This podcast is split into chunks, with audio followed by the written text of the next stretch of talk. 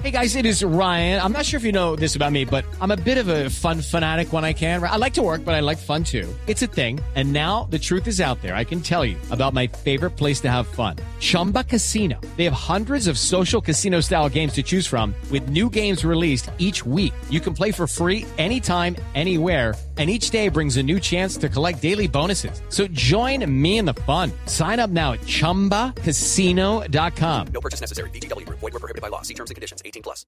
Tenemos a nuestra doctora Cabal que nos quiere hablar un poquito del tema, de este tema histórico, doctora. sabe? Claro, como les da pereza coger un libro, indagar en Google, ir a la biblioteca, entonces llamemos a la cabal que ella nos instruye. Pues sí, nos toca, Está sí.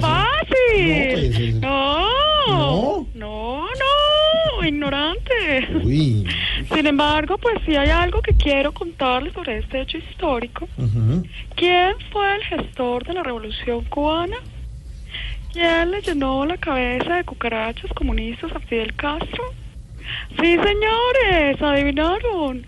Gustavo Petro. No, no, no, un momentico, no, un momentico, pero, pero si eso fue en Claro. mi- 1959, Petro nació en 1960. Eso es exactamente lo que nos quieren hacer creer la mitología narcotravesti Uy. castrochavista.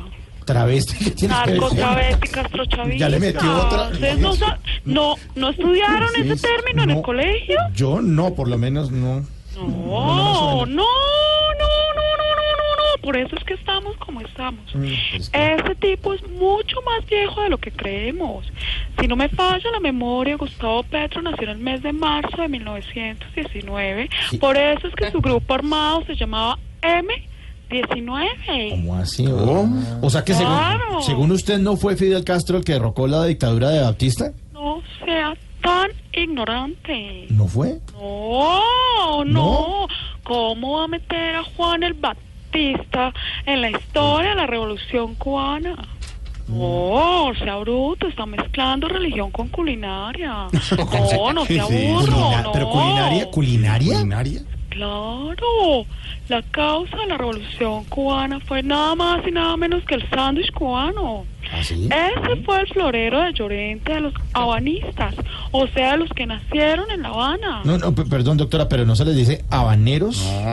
Tan bruto en la vida, de verdad. No. ¿No? Habaneros son los que fuman habanos.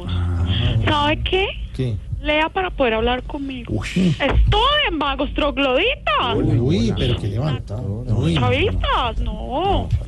5 de la tarde, Así 3 sí no. minutos. No. Actualidad, humor, opinión el domingo a las 10 de la noche en Caracol Televisión, en Voz Populi. Emi.